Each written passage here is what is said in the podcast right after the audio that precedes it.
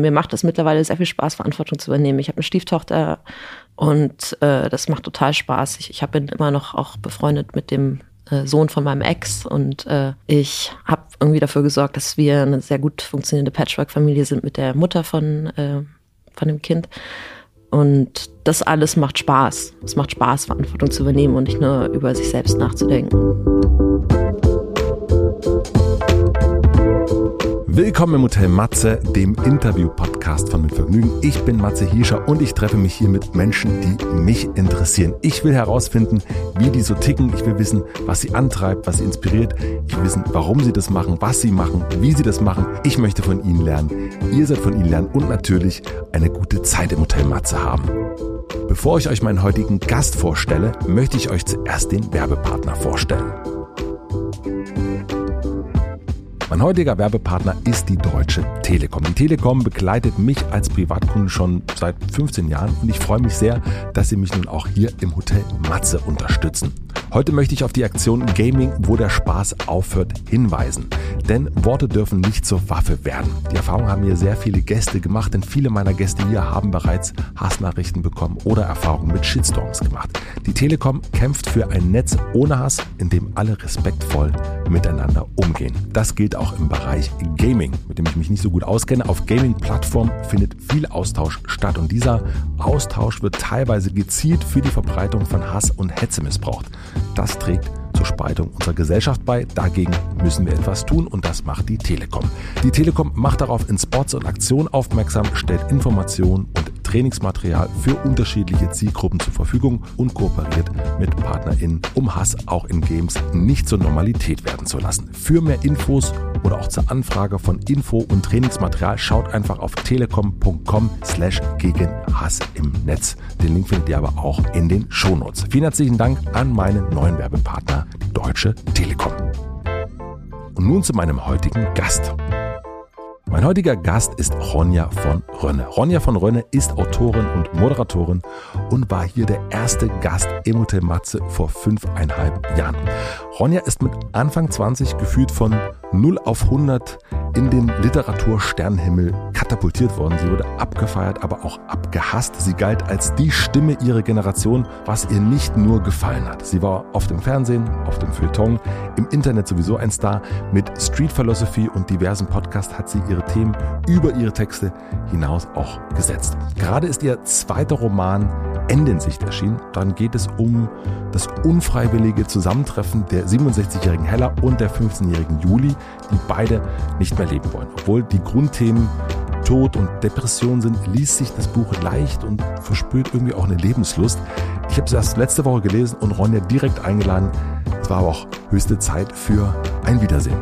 Ich wollte wissen, was bei ihr in den letzten fünfeinhalb Jahren so passiert ist. Es gab ja viele Höhen, zum Beispiel ihre Hochzeit, aber auch krasse Tiefen wie ihre Zeit in der psychiatrischen Klinik. Wir sprechen über ihre Depression, über Panikattacken, über Liebe, Freundschaft, das neue Buch, den Blick der Öffentlichkeit, Demut und Dankbarkeit. Anders als bei unserer ersten Begegnung war es wesentlich besonder, würde ich sagen, vielleicht einfach auch erwachsener. Könnte aber auch an mir liegen, weil ich nicht mehr ganz so aufgeregt war äh, wie damals beim ersten Mal. Bevor es hier aber losgeht, möchte ich erwähnen, dass wir schon auch sehr tief in ihre Depressionsgeschichte eintauchen, sehr viel über Depressionen sprechen und darum möchte ich hier auch eine Triggerwarnung aussprechen. Ich habe mich nicht nur sehr über das Buch, sondern auch über das Comeback von Ronja hier im Hotel Matze gefreut. Ich wünsche euch viel Vergnügen im Hotel Matze mit Ronja von Rönne. Hallo, hallo, ich bin's noch mal ganz kurz, bevor es hier losgeht, denn ich möchte noch mal einen Hinweis deutlicher machen. Ich habe die Folge gestern aufgenommen und dann das Intro auch und das meinem Team Max und Lena geschickt und die haben mir heute Morgen gesagt, Matze, das Thema Depression, da seid ihr schon sehr, sehr tief drin. Den Triggerhinweis, den du da gegeben hast im Intro, der ist ein bisschen zu klein, mach den ein bisschen größer und das möchte ich hiermit machen. Falls ihr beim Hören dieser Folge merkt, dass euch das Gesagte triggert oder nicht so gut tut, solltet ihr sie besser abschalten. Wenn ihr selbst von Depressionen oder Suizidgedanken betroffen seid, kennt ihr euch über die Anlaufstellen, die wir euch in den Shownotes verlinkt haben, anonym und kostenlos Hilfe holen. Zögert nicht, euch Hilfe zu suchen, wenn es euch nicht gut geht. Und jetzt geht es aber wirklich los mit Ronja von Rönne. habe mich manchmal gefragt, wenn diese, wie das jetzt ist, dass man so sehr auch über Sachen, wie du das jetzt auch machst, Depressionen oder Panikattacken und all, all diese Themen, die gab es vor zehn Jahren, wäre das, wenn jetzt Boris Becker oder wer da damals der große Autor war. Ähm, Boris Becker. ähm, naja, Enke hat es irgendwie offiziell gemacht, ne? Hm. Irgendwie schon, ne? ja. Würde ich auch sagen. Ja, ja, ich meine, klar, es kam irgendwie ins Gespräch, aber ich merke das auch, dass es äh, viel weniger Hemmschwelle ist. Es ist auch eher die ältere Generation, die mich fragt, oh Gott, und du hast es dann irgendwie offiziell gemacht und hattest du keine Angst vor den Repercussions und so. Ähm, ich muss sagen, als ich das damals gepostet habe, dass ich bei der Klinik bin, ähm, waren die Reaktionen eigentlich nur gut. Und es war viel einfacher für mich, weil Depressionen eh schon so anstrengend sind und dann musste ich wenigstens nicht noch lügen. Aber du hast gedacht, dass du es nicht sagen kannst, oder? Nee, dass ich das sagen kann schon, aber ich fand es ein bisschen schmierig irgendwie, weil es so viele so viele Mental Health Sachen sind so irgendwie, ah ja, und äh, mir geht's nicht so gut, ich muss jetzt nicht ins Yoga Retreat und sowas und so war es halt nicht. Es war halt äh, eher brisant und äh, mit Suizidgefährdung und sowas. Und äh, da denkt man jetzt auch nicht als erstes ans Posten und dann kommt einem das auch sehr seltsam vor, wenn man das dann macht. Ich habe das auch erst gemacht, nachdem ich da irgendwie stabilisiert war und sowas. Aber es war, mich haben halt alle gefragt, irgendwie während der Zeit hatte ich eine Lesetour, was ist und sowas und was, was sie sagen sollen. Und dann habe ich immer gesagt, familiärer Notfall. Dabei war ich der familiäre Notfall so. Und äh, dann irgendwann habe ich gesagt, so ich bin in der Klinik und wenn ich das jetzt einmal poste, dann ist so Ruhe. Dann äh, habe ich das irgendwie einmal gesagt und dann bin ich ja auch gar nicht viel weiter darauf eingegangen. So, das war dann irgendwie ein Post und ähm, tatsächlich, also habe ich dann auch Leute gefragt, dass es mutig ist. Ich fand das mutig, fand ich das nun wirklich nicht. Also ich glaube, weil das Selbstverständnis für mentale Gesundheit, was ich einfach behaupte, ähm, was da sein sollte, äh, an das habe ich einfach geglaubt, an mein normales Verständnis, dass ich das normal so sehen würde. Und wenn mir jemand sagen würde, er ist in der Klinik, würde ich sagen, alles klar, melde dich in sechs Wochen und nicht, oh mein Gott, ist sie psychotisch, äh, mysteriös, mysteriös. Ähm, denn das Ganze ist ja sehr banal und sehr wenig mysteriös. Du meinst banal, weil es einfach ne, man, so viele Menschen betrifft? Es betrifft total viele Menschen. Äh, es 10 Prozent? nicht so spannend wie irgendwie, äh, ich bin nicht Rain Man oder sowas. Und äh, es ist einfach, man liegt im Bett und äh, schafft es nicht aufzustehen. Das ist einfach echt quasi die Definition von banal. Und äh, es ist ja vor allem eine Verweigerung von allem. Es ist eine Verneinung vom Leben. So, du kannst nicht schreiben, du kannst nicht arbeiten, du kannst nicht Zähne putzen, du kannst nicht duschen. Und wenn du irgendwie aufs Klo musst, dann brauchst du da zehn Minuten, um dich dahin zu robben und sowas. Also jetzt, wenn es sehr, sehr, sehr schlimm ist. Und ähm, daran ist irgendwie auch jetzt nichts besonders spannend, finde ich. Und deswegen fand ich es auch nicht so schlimm, das zu posten, weil es trifft irgendwie jeden vierten Menschen irgendwann im Leben. Ähm, und ich war auch nicht die Erste, die das gemacht hat, die darüber gesprochen hat. Und ich glaube, das Verständnis ist einfach heute zum Glück ein anderes als irgendwie, ja, noch vor zehn Jahren eigentlich. Und würdest du sagen, dass das aber für dich auch so ein, so ein Kipppunkt war? Also nicht nur, dass du in der Klinik warst, sondern auch in dieser, man, du hast ja erst überlegt, äh, wie du gerade gesagt hast, familiärer Notfall. Mhm. Ähm, und dann aber sagen so, nee, ich bin es. Ja, es war auf jeden Fall erleichternd. Ähm, natürlich ist es eine Zäsur, aber ich meine, normalerweise geht man ja dahin, damit man rauskommt und es geht einem besser. Ähm, ich hatte vor allem Angst, dass irgendwie Leute mir keine Jobs mehr zumuten, weil was, wenn sie dann abspringt und sowas. Äh, Ah. Solche Sachen. Das weiß man natürlich auch nicht. Ich weiß nicht, welche Jobs ich nicht bekommen habe, deswegen oder sowas. Aber äh, es ruft ja niemand an und sagt, äh, niemand so, an und sagt, wir haben dich übrigens wir nicht fanden dich super. Wir wollen ja kein so depressed Mess hier moderieren haben, deswegen leider nicht, leider gar nicht. Ciao. nee, das, das, ja, das weiß man halt nicht. Äh, damit muss man dann halt rechnen. Und ich muss sagen, es ist ja auch für mich viel einfacher. Ich bin selbstständig. Äh, Künstlern verzeiht man sowas. Künstler ist auch ein bisschen schwierig, aber Autorinnen verzeiht man sowas auch eher. Ähm, als jemand, der vielleicht einen mittelständischen Betrieb leiten muss und äh, vielleicht umgeben ist von einer Bubble, die nicht Berlin ist.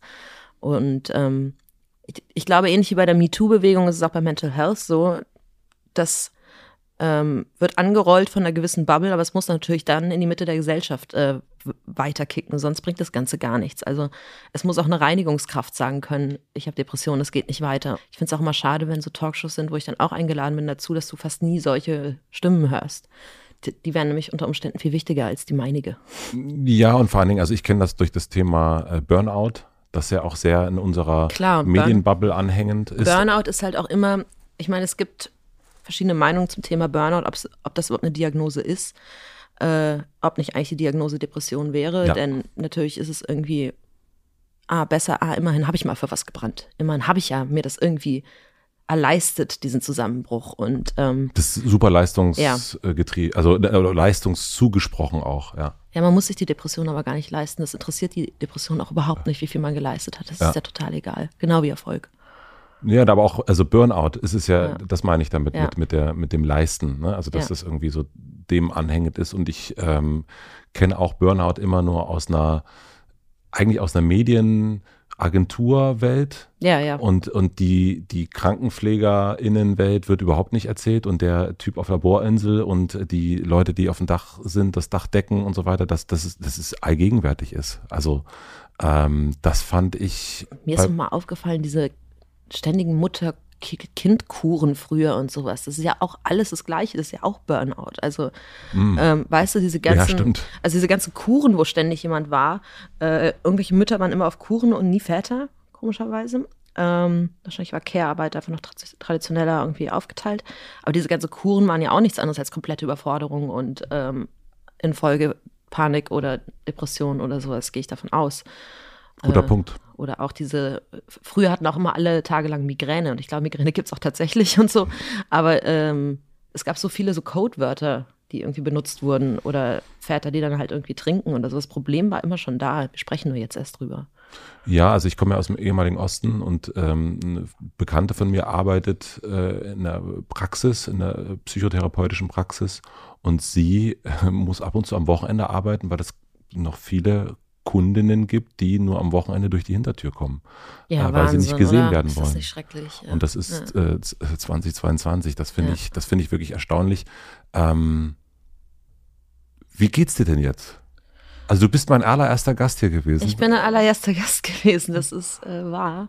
Das Wann war war- das denn? Vor sieben Jahren? Das war vor äh, fünfeinhalb Jahren. Fünfeinhalb, es geht ja noch. Im Sommer, im Sommer 2016 ja. saßen wir, wir waren zwei so im Räume Hinterzimmerchen, waren ja, wir dann noch. Das, das Hinterzimmer gibt's noch. Nicht so schick hier mit äh, blauen Wänden und so. nee, nee, das war, das war, du hast geraucht noch. Ich rauche immer noch. Du rauchst immer Manche noch. Sachen ändern sich. Ich habe eigentlich gedacht, mit 30 höre ich auf. Ich bin jetzt 30 geworden. Mal sehen. Du hast viel geraucht bei dem Gespräch. Ich rauche immer noch viel. Es ist ganz schrecklich. Ganz schrecklich. Ich kann mir das ja nicht so äh, gut anhören. Also die ersten Sachen, die ich so gemacht habe, äh, das fällt mir irgendwie schwer. Und es, also unsere Folge ist auch mit einer der meistgehörtesten Folgen, weil natürlich alle immer so sagen, ja, Anfang an, ja. wie, wie, wie war es denn da? Und dann denkst du, oh, äh, ganz, ähm, also äh, ich, ich erinnere mich gerne an das Gespräch, wir wollen danach noch Pizza essen, das weiß ich auch noch. Mhm. Ähm, wie ist es dir denn aber so ergangen? Also wenn du jetzt so, wenn wir sagen, so, wir, wir haben uns ja auch wirklich nicht wirklich gesehen, zwei, dreimal am Abend irgendwo Ja. übereinander äh, gestolpert und, ähm, und, und dann habe ich jetzt das, auch das Buch habe ich erst mitbekommen, weil ich, weil wir quasi fast äh, im gleichen Haus gewesen wären, äh, jetzt im Januar. Und ja, also wie, wie ist es dir ergangen die letzten fünfeinhalb Jahre, wenn man das so Hey, ähm, zusammenfassen kann? Es ist sehr, sehr viel Gutes passiert dafür, dass es eine Zeit war, wo sehr, sehr viel Schlechtes passiert ist. Ähm, ich musste nicht mal ein Dankbarkeitstagebuch anfangen, um tatsächlich äh, eine gewisse Demut zu entwickeln, weil es einfach niemanden in meiner Familie krass erwischt hat mit Covid, keine Long-Covid-Fälle und äh, konnten sogar da bei Corona irgendwie runter zu meinen Eltern aufs Land flüchten und äh, mit Hühnern rumhängen und mit meinem Brudi, den ich total liebe, und seiner Freundin, Verlobten jetzt sogar.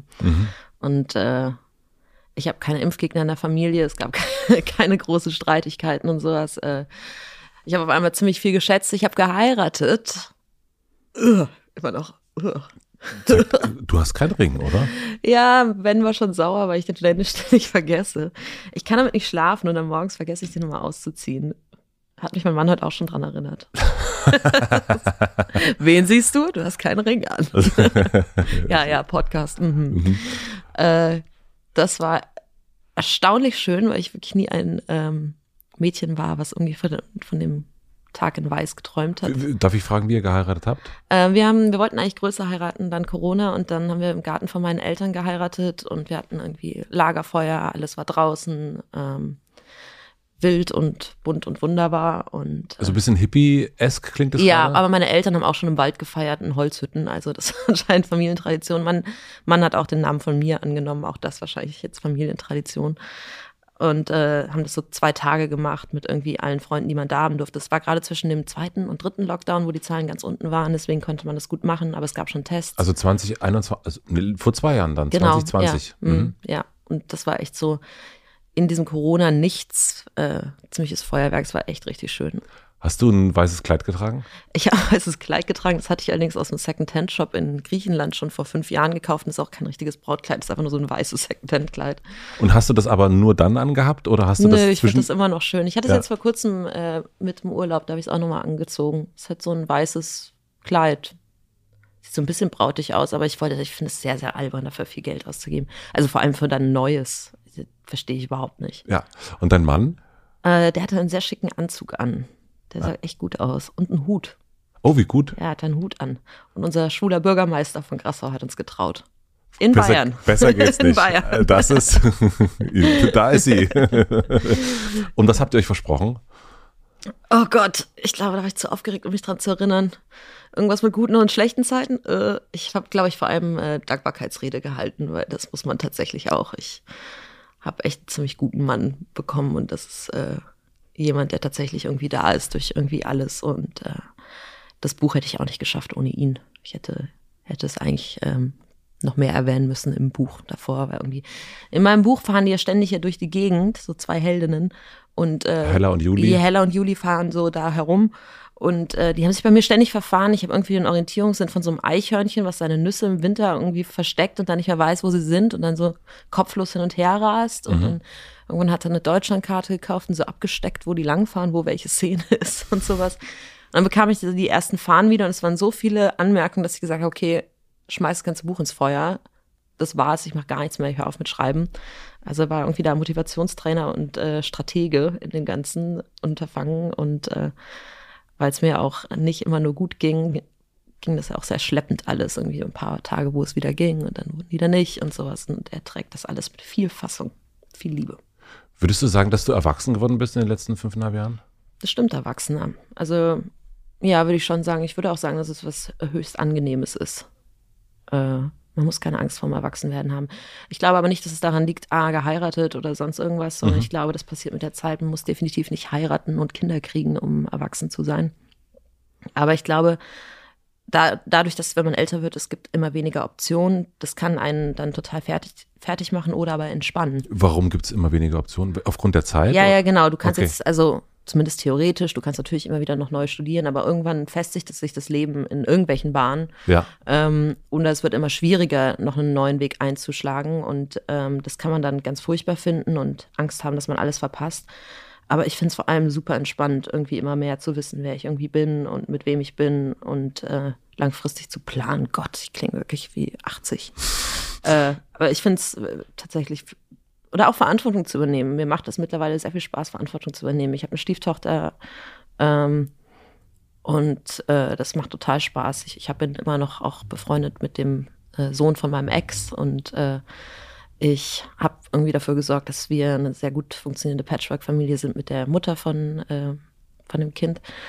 Und das alles macht Spaß. Es macht Spaß, Verantwortung zu übernehmen und nicht nur über sich selbst nachzudenken. Als wir uns damals getroffen haben, ich habe heute früh das Gespräch nochmal gehört, da hattest du so einen, einen angenehmen Hochmut, fand ich. Also das war so, dein Buch war gerade raus, äh, du hast so diesen, du hattest einen großen Shitstorm gehabt, ein Jahr davor, der war dann so vorbei.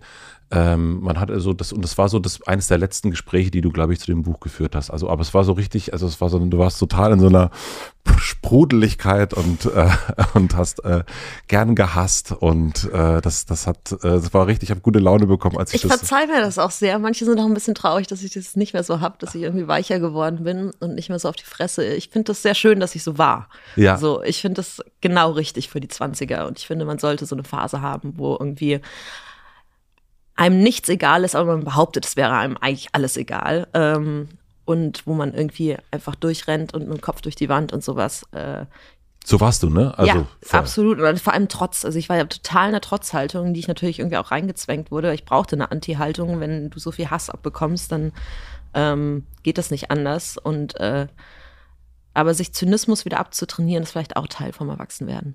Und wie hast du den abtrainiert? Du hast erst gerade schon das Wort Demut benutzt. Das ist, äh, das fällt öfters, wenn man äh, mit dem Wort Zynismus und Abtrainieren. Man muss wieder eine Verbindung mit der Welt eingehen, glaube ich ähm, die ist mir so ein bisschen abhanden gekommen, ähm, weil ich so defensiv war. Und, Wieso? Naja, es kam total viel Hass und ich meine, wenn du, ich war 20, war viel zu jung eigentlich, als, äh, als ich brutal in der Öffentlichkeit stand und äh, mega viel Hass abbekommen habe für diesen ähm, bescheuerten, kurzen, schlecht gerotzten Artikel. Und äh, wenn dann irgendwie, du auf einmal Polizeischutz hast und äh, solche Sachen bedroht wirst und sowas, dann brauchst du irgendeine Haltung, die dem entgegensteht.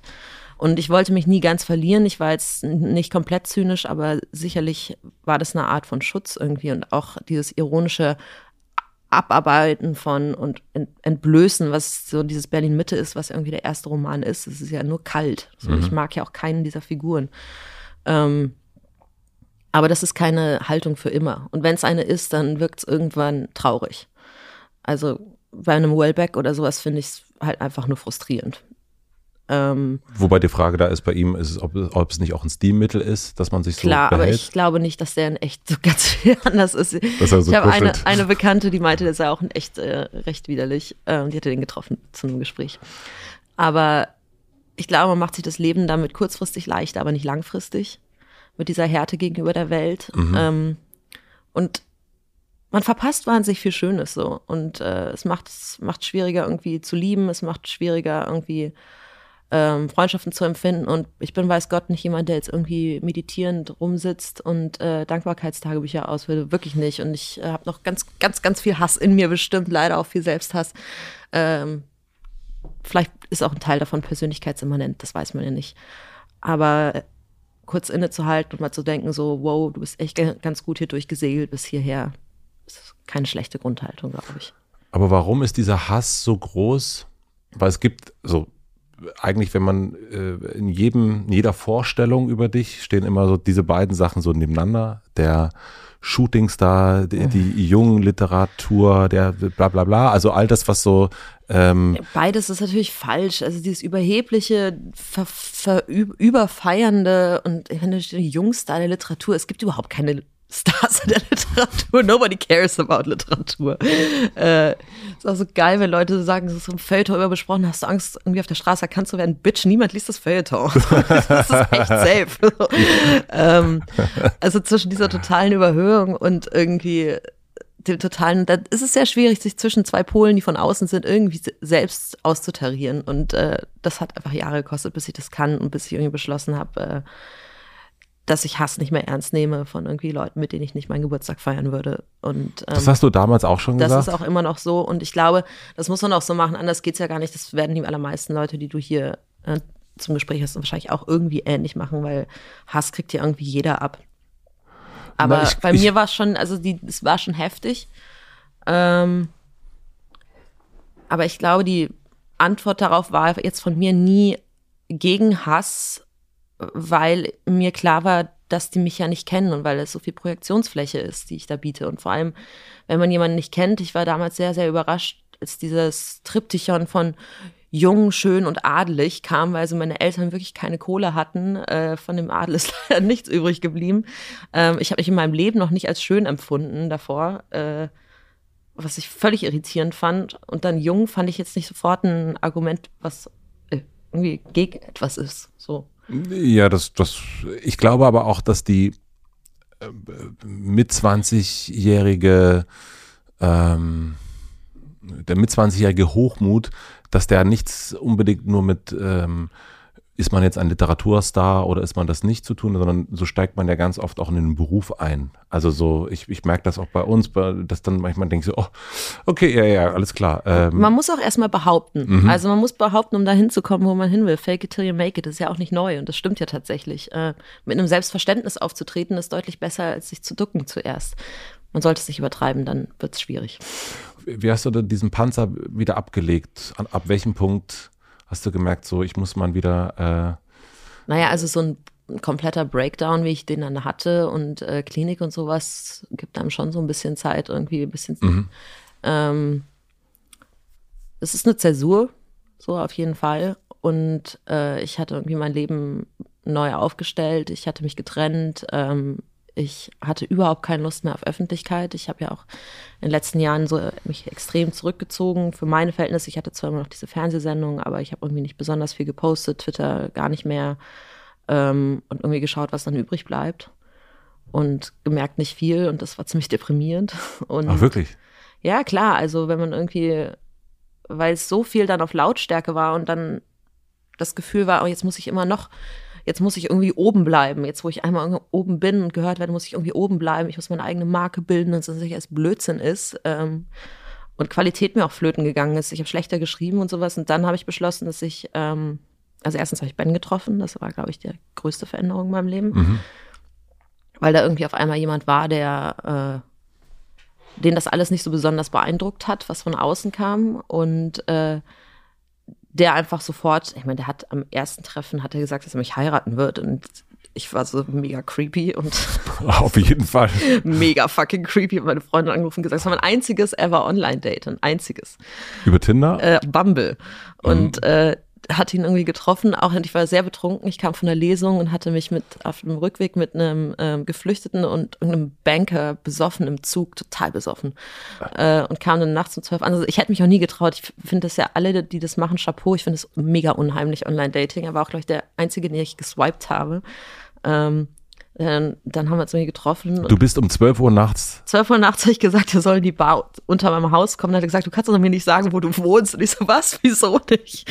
Dass es mega unsafe ist. Und ich so, bist du irgendwie ein Vergewaltiger? Also, würde ich dir jetzt auch nicht sagen, wenn ich einer wäre. Dann meinte ich, ja, jetzt ist er zu spät, jetzt kann er auch vorbeikommen. Und dann hat man uns irgendwie unterhalten ziemlich lange. Und dann so, ja, das war's. Wir heiraten, habe ich gesagt, so, auf gar keinen Fall. Und dann hat er am nächsten Tag, äh, ich war immer noch auf gar keinen Fall, hat er mir gesagt, wir können ein Probeabo machen, das kannst du noch zwei Wochen ohne Grund wieder löschen, aber zwei Wochen gibt mir eine Chance und dann wow. habe ich bis jetzt vergessen zu kündigen. Ja, es ist Fesselverträge, man muss aufpassen. Kündigungsfrist verpasst. Das ist aber wunderschön. Ja, ja, also ich äh, war, ich weiß noch, als ich bei ihm dann das erste Mal aufgewacht bin, habe ich so ein Video, ich war auch ein Creep, Video von seiner Wohnung gemacht, weil er war draußen einen Kaffee holen. Ich so, guck mal, der wohnt voll schön. naja, werde ich nie wiedersehen. Ciao. Wann hast du das dann deiner Freundin geschickt? Ja, und da wohne ich jetzt in der Wohnung. da warst du immer noch Videos einfach zu wieder Kaffee holen geht. Ja, ja, klar. Schau mal, jetzt sieht's immer voll schön aus, aber bald gehe ich ganz sicher. bald schmeißt er mich raus. Two-Year-Stand. ah, das, das, freut mich sehr. Aber diese, äh, dieses Zurückgehen und zu sagen, ich, da bleibt nicht viel, das hast du ja gesagt gerade. Äh, also du hast dich entschlossen, nicht mehr so sehr in der Öffentlichkeit zu sein und hast dann gemerkt, da bleibt nicht viel übrig. Das habe ich noch nicht so richtig nachvollziehen können. Ja, weil man, ich mir halt sonst auch wenig aufgebaut hatte. Also meine Beziehung war irgendwie in den, war irgendwie in den Brüchen. Ähm, ich habe mich irgendwie total neu sortiert. Ich hatte neue Freundeskreise. Ich hatte auch keine Lust mehr auf diese ähm, Berlin-Mitte-Partys und so. Es war so halt einfach aus allem raus so. Ähm, Wann war das? Es war im Februar, ungefähr Februar vor drei Jahren, mhm. sowas. 2019. Ja, ja, sowas. Ich bin ganz schlecht mit, wann irgendwas war. Ich bin gerade Gegenwart ist ja meistens schon zu viel. Ähm, und äh, dann habe ich mir das halt irgendwie wieder aufgebaut und das mit Ben war das irgendwie alles sehr selbstverständlich. Das war auch, Ben ist jemand, der irgendwie gerne Pläne macht und langfristige Pläne macht, der so irgendwie für alles offen ist, fragt, was man irgendwie will im, im Leben und äh, gerne reist. Und ist ja auch älter und hat ein Kind. Ja, ist super. Äh, mhm. kann, kann, ich nur empfehlen. Väter mit Kindern, beste. Mhm. Aufs Kind achten, Arschlochkinder gibt's auch. Aber ich habe zweimal echt Glück gehabt. und äh, dann hat das irgendwie alles wieder Perspektive. Dann habe ich beschlossen, ich will ein Buch schreiben. Und diese Geschichte zu dem Buch hatte ich irgendwie vor fünf Jahren schon die Idee. Und dann habe ich lange versucht, sie loszuwerden, weil Ideen viel Arbeit machen. Und irgendwie bin ich sie nicht losgeworden. Und dann habe ich, ähm, wie beim letzten Buch, einen Buchvertrag gemacht, ohne ein Buch zu haben, weil ich sonst kein Buch schreibe. Äh, und dann habe ich gesagt, ich habe jetzt zwei Jahre Zeit und dann war Lockdown, das wirst du ja wohl irgendwie hinkriegen. Mhm. Und habe mich halt nur auf dieses Buch konzentriert, was im Nachhinein, jetzt, wo die Kritiken raus sind und es ist Bestseller und sowas, ich habe nie darüber und ich denke so, ja, pff, Gott sei Dank so, aber wenn das nicht passiert wäre, wenn, wenn das irgendwie nur zerrissen worden wäre, dann äh, wäre wär schon schlimm gewesen, wenn es den Lesern gar nicht gefallen hätte und den Leserinnen. Aber welches Gefühl hattest du, als du es abgegeben hast? Gar keins mehr. Ich habe überhaupt keinen Bezug zu dem Buch gehabt, als ich es abgegeben habe. Ich zu lang mit den beiden irgendwie da durch Deutschland gereist. Mhm. Ähm, also ich konnte überhaupt nicht mehr einschätzen, ob es gut ist. Ich auch nicht mehr die Stellen, die gut sind oder sowas. Und ich bin immer noch nicht, weil ich noch nicht viele Lesungen hatte, jetzt Corona und so, ähm, weiß ich immer noch nicht, welche Stellen wirklich gut sind, aber die Leute schreiben mir so sweete E-Mails und sowas. Das ist, das ist eh das Beste. Rezensionen sind nice, aber wirklich so Leserbriefe. Ich dachte ja früher mal so Autorinnen und Autoren, die kriegen jede Woche von ihrem Verlag einen Wäschekorb. Mhm. Da sind dann alle Leserbriefe drin. Ich habe festgestellt, das stimmt nicht. Das ist sehr tragisch. Aber äh, ich bin super froh, dass das jetzt gut gelaufen ist. Wir machen eine klitzekleine Pause. Ich möchte euch einen Werbepartner vorstellen. Mein heutiger Werbepartner ist Kahn. Niemand ist unendlich belastbar, natürlich ich auch nicht. Besonders an Tagen mit vielen langen Terminen merke ich, dass ich mich bewusst zwischendrin mal kurz rausnehmen muss. Und solche Momente nutze ich dann, um einmal tief durchzuatmen und wieder bei mir anzukommen. Manchmal schaffe ich es auch zu meditieren. Oder ich realisiere am Abend, wie geschafft ich bin und es mir trotzdem schwerfällt, abzuschalten. Was mir dann wirklich dabei hilft, um meine Gedanken zu sortieren und innere Ruhe zu finden, ist die Calm-App. Dort findet ihr entspannte Musik, zahlreiche Schlafmeditationen und viele beruhigende Schlafgeschichten.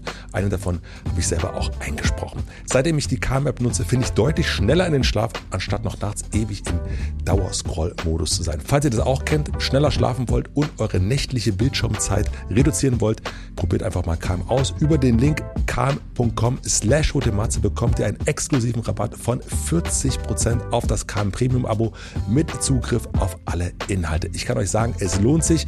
kam.com slash hotematze, c-a-l-m.com slash hotematze. Den Link findet ihr natürlich auch wie immer im Linktree in meinen Shownotes. Vielen Dank an Karl für die Unterstützung dieser Folge. Und nun zurück zum Gespräch. Also das Buch heißt ja Ende im Sicht. Ja. Äh, und es geht um zwei Frauen, eine, eine ältere Dame, 67 Jahre, Schlagers, ehemaliger Schlagerstar, Hella und Teenager in Juli. Und die wollen sich beide äh, das Leben nehmen. Ähm, die eine macht es, indem sie von der Brücke springt und bei Hella auf dem, auf dem Auto landet. Und Hella will eigentlich gerade in die Schweiz fahren, um dort zu sterben. Äh, um jetzt mal so das kurz. Gute Laune-Setting, ja. Gute Laune-Setting. Ähm, wie sind die in dein Leben gekommen, die beiden? Ich habe aus dem Zugfenster geschaut nach einer Lesung und hatte eigentlich gedacht, ich schreibe ein Drehbuch über einen Rockstar, damals auch noch ein Mann, der ähm, keine Rockstar-Freunde mehr hat, weil die irgendwie alle auf Acid aus dem mhm. Fenster gesprungen sind. Alle hatten irgendwie glamouröse Tode oder, oder, keine Ahnung, Überdosen oder was weiß ich. Und er ist so ein bisschen übrig geblieben, muss sich in dieser Welt, wo er übrig geblieben ist, verorten. Und ähm, der wollte sterben. Und dann trifft er einen kleinen Jungen. Diesmal ist es ein, jetzt ist es eine Teenagerin. Und die beiden reisen irgendwie so ein bisschen rum. Ähm, und dann hatte ich eigentlich nur im Kopf für diesen Film, das war ein Film in meinem Kopf, wie am Ende er so ein Rockstar totstirbt von der Klippe fährt und dann sieht man, er hatte so einen One-Hit-Wonder überall, so eine Montage von, ähm, wie sein Lied Ende in Sicht in Karaoke-Bars in Tokio gesungen wird mhm. und irgendwo auf einer Party und äh, irgendwo in New York und äh, man das alles zusammen macht. Diese Szene hatte ich eigentlich im Kopf und dann ist das Buch völlig anders geworden.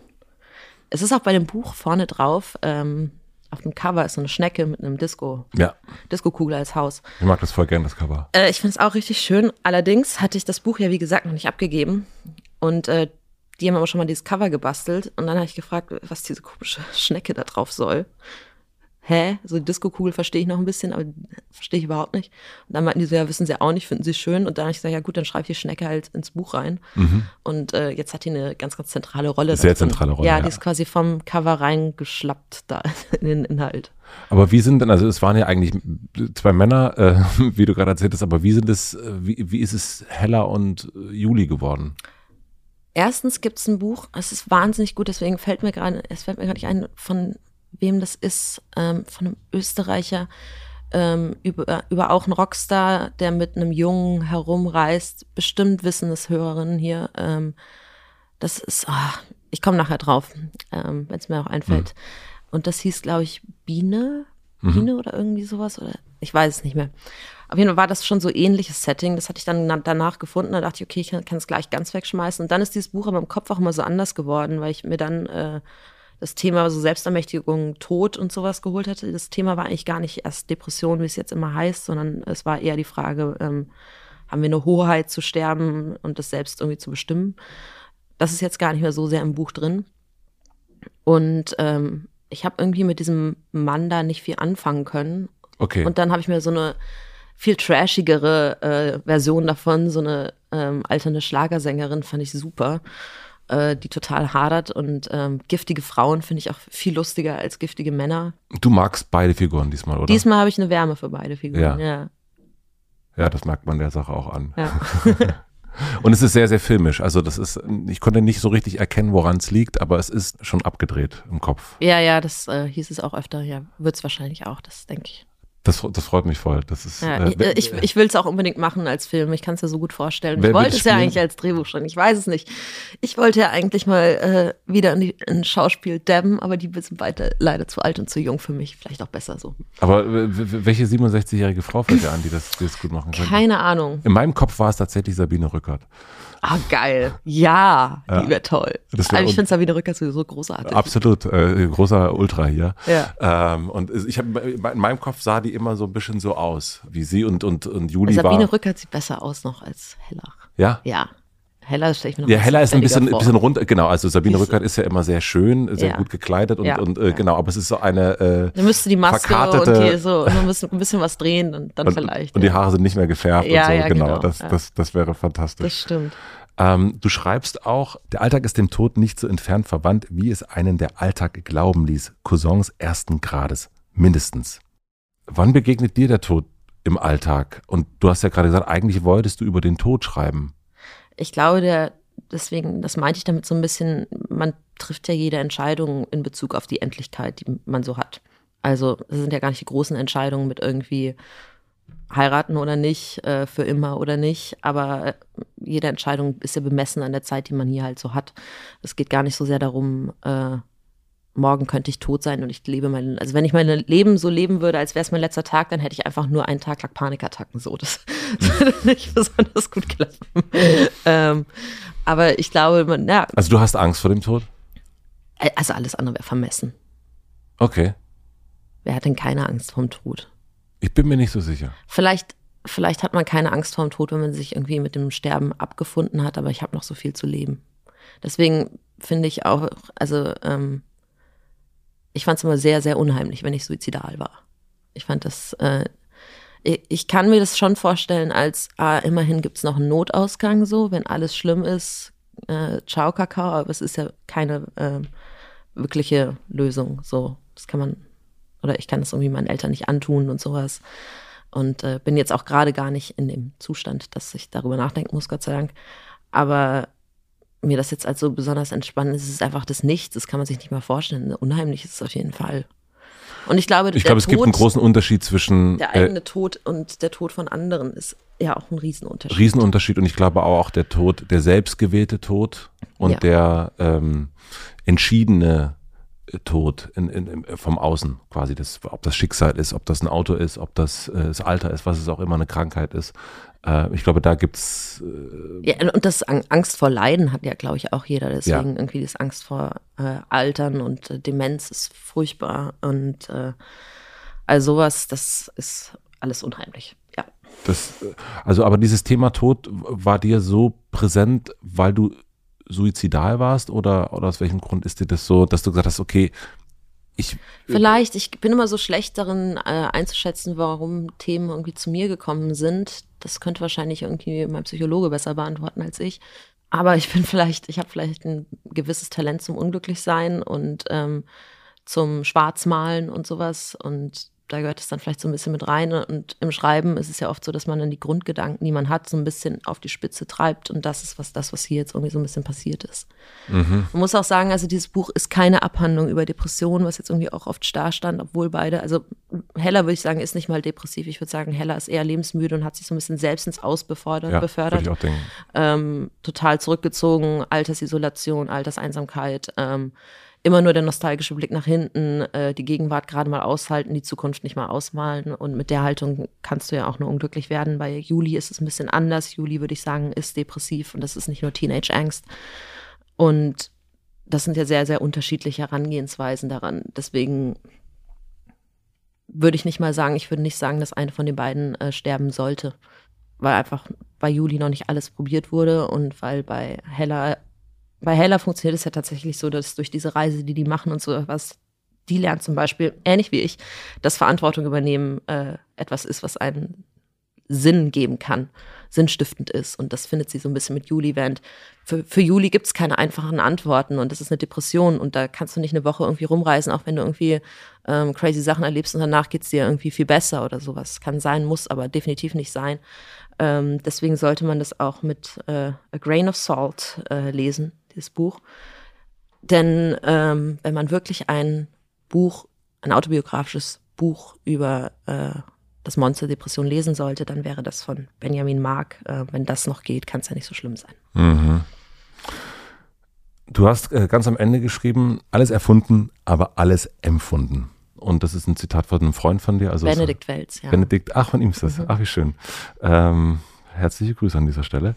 Das heißt, du kennst also weil du ja gerade gesagt hast, also dieses, du kennst das Thema Verantwortung übernehmen, also das weißt du von dir selber, du weißt, wie wichtig das ist äh, und auch, auch helfen kann. Äh, warum hilft es dann aber nicht, warum stimmt das nicht bei Juli? Weil, das ist das Zweite, bei äh, Juli wird angedeutet, bei mir, ähm, wenn wir jetzt einen Vergleich ziehen, liegt eine genetische Disposition vor. Das kann man komplett durchdeklinieren durch meine Familie auf der einen Seite. Ähm, Dagegen hilft nicht Verantwortung übernehmen, dagegen helfen Tabletten. Im besten Falle. Ah, okay.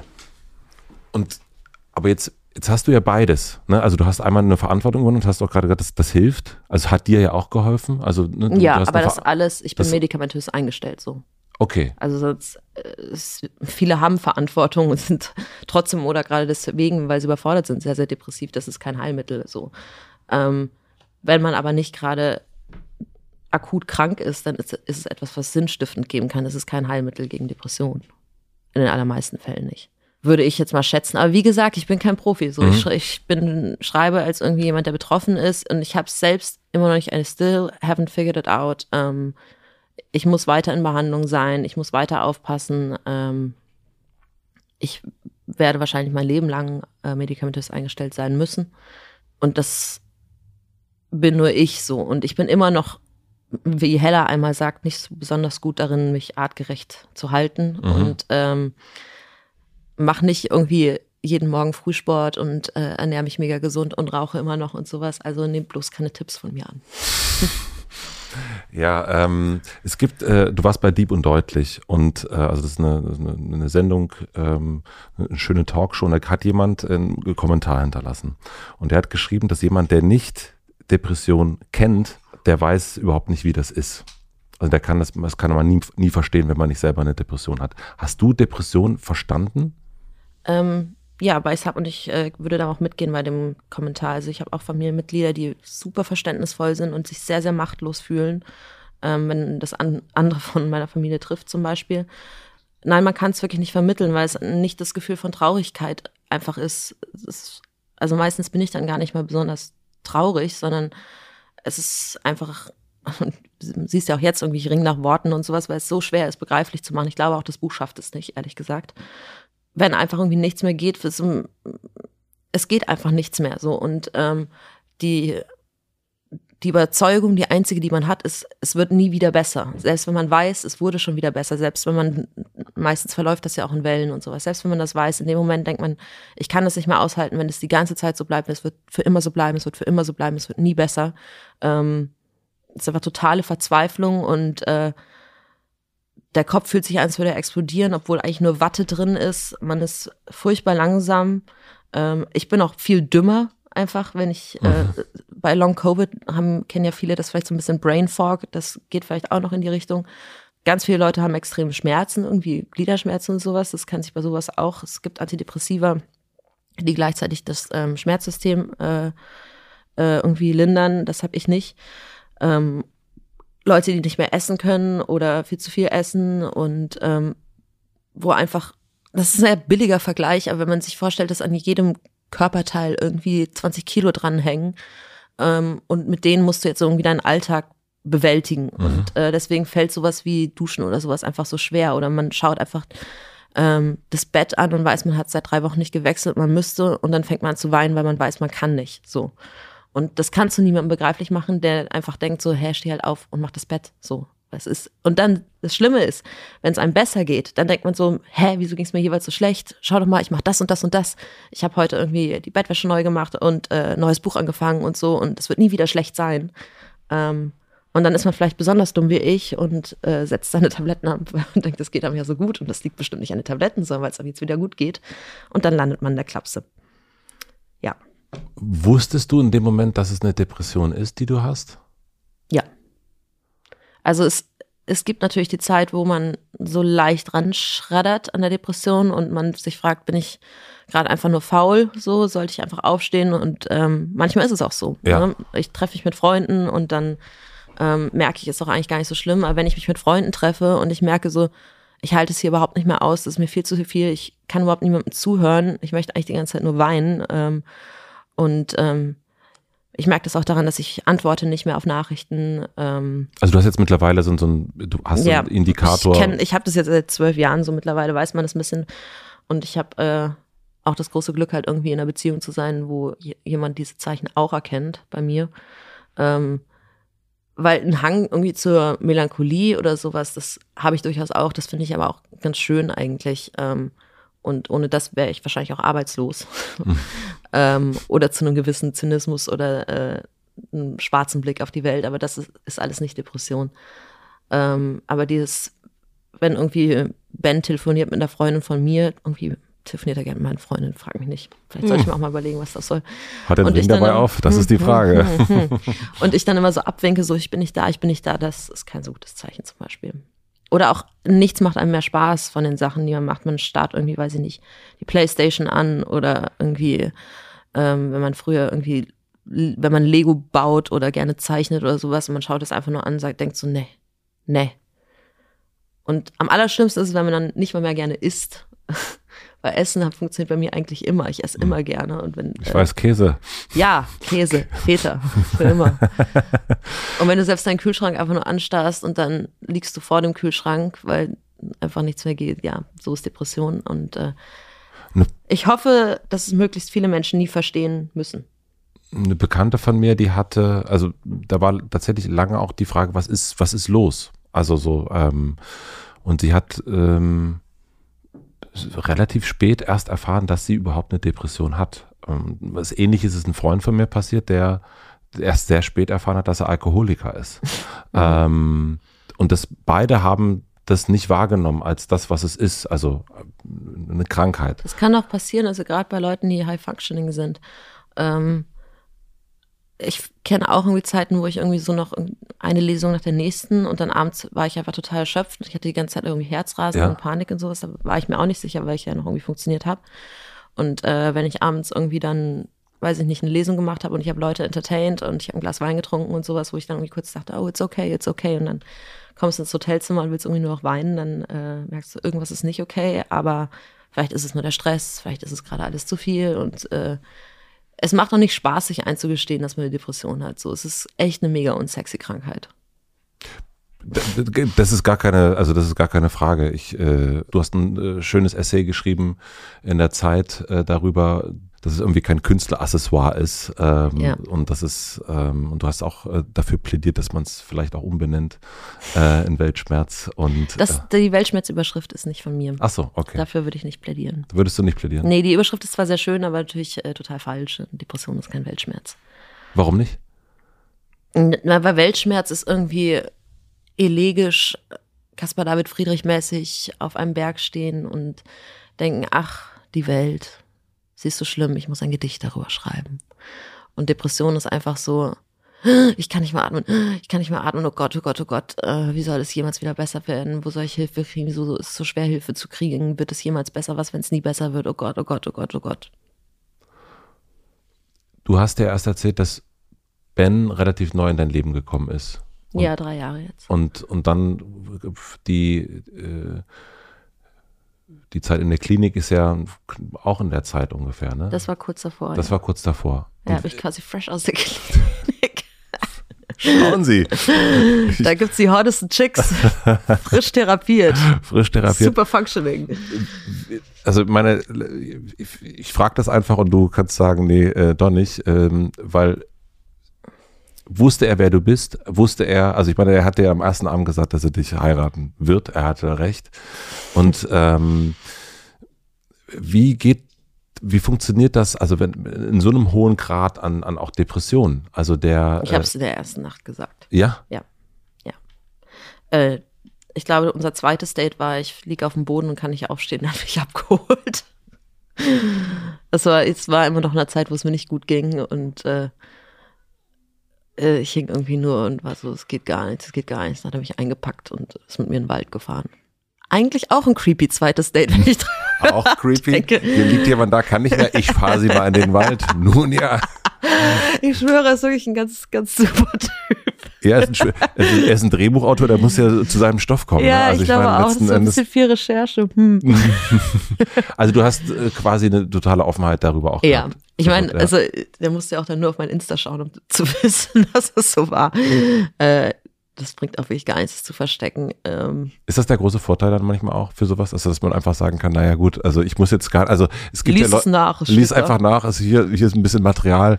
Ähm, Ich glaube halt, selbst wenn man das hört, dann ist es gar nicht so abschreckend, wenn die Person, die gerade vor dir ist, irgendwie sprudelt und sowas, dann kann man sich trotzdem nicht in der Härte vorstellen, die, die dann irgendwann auf einen zurollen wird. Aber selbst diese Zeiten haben ihn dann irgendwie nicht nachhaltig beeindruckt. wie war das mit deinen Freunden?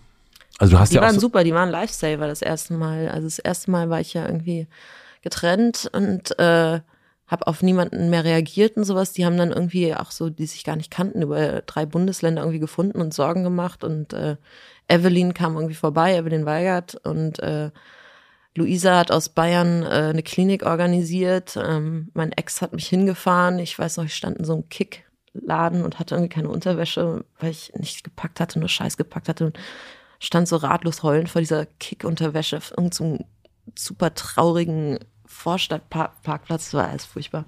Aber die haben das äh, so, ich hätte da, hab da ja gar nichts. Ich war so depressiv, ich konnte mich nicht mehr von links nach rechts äh, im Bett rollen. Ging nicht so. Es war schon richtig, richtig, richtig schlimm damals. Ähm, ja. Und äh, meine Freunde, also muss ehrlich gesagt sagen, also äh, ich habe echt viele Freunde, die auch an was Ähnlichem leiden. Ne? Ähm, Ich habe auch die äh, Ex-Frau von meinem Mann in die Klinik gebracht, weil es der nicht so besonders äh, gut ging. Und ähm, die wusste, dass ich das auch habe. Und dann bin ich irgendwie zu der, also wir sind befreundet. Und ähm, deswegen ist mein Umfeld ein recht offenes dafür. Die haben alle selbst ein Hau weg. aber woran erkennt man, also wie ich jetzt zum Beispiel, ne, wenn, wenn eine Freundin, wenn man denkt so, okay, was ist das jetzt, was sie hat? Ne? Also was ist, also dieser, dieser Moment, also ich, ich verstehe diesen Grad der, ähm, man kann sich nicht mehr umdrehen. Ja. Also um, Ja, wo man, man liegt vorm Kühlschrank, da ist es, glaube ich, da sagt man, da muss man jetzt nicht äh, Psychologie für studiert haben, zu wissen, okay, hier ist, hier müssen wir handeln. Ähm, es geht ja auch vor allen Dingen um, du hast jetzt erst schon dieses Frühwarnsystem, so ein bisschen dieses Abwinken, das kriegt man ja nicht unbedingt mit. Aber Man- woran kann man das erkennen? Man kriegt es nicht unbedingt mit. Also ich finde, für mich ist der größte Indikator oder auch bei vielen anderen, die es ähm, nicht mehr melden oder nur ganz kurz melden, sagen, nee, ist alles okay und sowas. Also es was man am einfachsten machen kann, ist einfach unangekündigt vorbeifahren und äh, sich die Wohnung anschauen. Ähm, also es ist tatsächlich bei mehreren Freunden von mir so gewesen, wo dann irgendwie merkst, die hängen da irgendwie seit Tagen, wie es riecht irgendwie eklig, irgendwie, das wären jetzt schon härtere Fälle. Und bei leichteren Sachen muss man tatsächlich sagen, ähm, ja, Freunde äh, sind da oft ein Frühwarnsystem und ähm, müssen das aber auch nicht leisten können. Äh, weil so viele sind so wahnsinnig gut ist darin, das zu verstecken, indem man das eben nicht anmerkt. Und du kannst die Leute auch nicht irgendwie zum Hilfe holen zwingen. Was es, glaube ich, geben müsste, was viel wichtiger wäre, äh, ist, dass es einem in Krisen leichter gemacht wird, Hilfe zu finden. Es gibt äh, die Deutsche Depre Depression, Depressionshilfe, an die ich ja auch ähm, spende mit dem Hörbuch und ähm, wo man sich irgendwie melden kann. Aber es ist viel, viel, viel zu wenig. Es müsste einfach, die Hemmschwelle müsste so gering sein, dass man sich so einfach einfach einen Therapeutentermin für den gleichen Tag irgendwo suchen kann. Ähm, ähm, man müsste viel einfacher in Kliniken reinkommen. Man müsste wissen und müsste beibringen, dass äh, die Krise, in der man steckt, äh, nicht ganz, ganz, ganz schlimm sein muss, äh, bevor man sich Hilfe holen sollte, sondern ähm, dass Prävention total gut funktioniert. All das müsste man einfach wissen. Es müsste noch mehr Aufklärung sein. Und ich glaube auch gerade, wenn man irgendwie denkt, ja, aber es ist doch immer nur so eine Woche, wo ich dann irgendwie raus bin. Ja, dann wären es irgendwann zwei Wochen und dann ähm, irgendwann verpasst du dein, deine Arbeit und sowas und äh, fliegst so ein bisschen langsam raus aus deinem Social Circle und sowas, weil es alles nur noch anstrengend ist. So in dem Moment, wo man merkt, das Leben fühlt, fühlt sich einfach überhaupt nicht mehr lebenswert an, auch wenn man noch irgendwie funktioniert und sowas. Ähm, da ist man schon berechtigt, Hilfe zu holen. Man ist sehr, sehr früh berechtigt, sich Hilfe zu holen. Und man muss, muss nicht, äh, wie ich, irgendwie ein weinendes Wrack sein und äh, sich nicht mehr von links nach rechts drehen können, sondern es gibt auch leichte Depressionen. Und das klingt irgendwie wie schlechte Laune, ist es aber nicht. Selbst eine leichte Depression hat einen hohen Leidensdruck. Und wenn der Leidensdruck da ist, dann müsste es leicht gemacht werden, Hilfe zu finden. Woran liegt es, dass das, ich meine, das wird ja immer, ähm, zumindest in unserer Blase auch äh, und so weiter, das es wird ja immer äh, ein größeres Thema. Hm. Ähm, jemand wie Harald Schmidt äh, ist ein Schirmherr ähm, und, und macht das, äh, wo man auch denkt, er jetzt, wieso macht er da? Also das ist, wird, Leute reden darüber und so weiter und so fort, aber es ist scheinbar wirklich äh, noch in einem Zustand, wo, wo, das überhaupt nicht gegeben ist. Also ich, ich kenne viele Leute, die einfach keine Plätze kriegen. Es ist absolut desaströs. Man kriegt keine Plätze und vor allem die Politik wird sich noch ganz schön umschauen. Das wird nämlich die äh, sechste, siebte, achte Welle, wenn eine komplette Jugend, die Jugend geraubt wurde. Ja. Ähm, wenn Menschen irgendwie in toxischen Beziehungen dazu gezwungen wurden, aufeinander zu wohnen und äh, nicht raus zu können. Ähm, da wird noch äh, ganz, ganz viel passieren und man sollte sich jetzt schon darauf vorbereiten. Äh, die Kliniken sind voll, es ist super schwer, einen Platz zu kriegen und jemandem zu sagen, der eigentlich suizidal ist, äh, ja, in sechs Monaten wird was frei. Gleich, echt, man kann das hart sagen, einem Todesurteil so. Es kann, Depression kann tödlich enden so.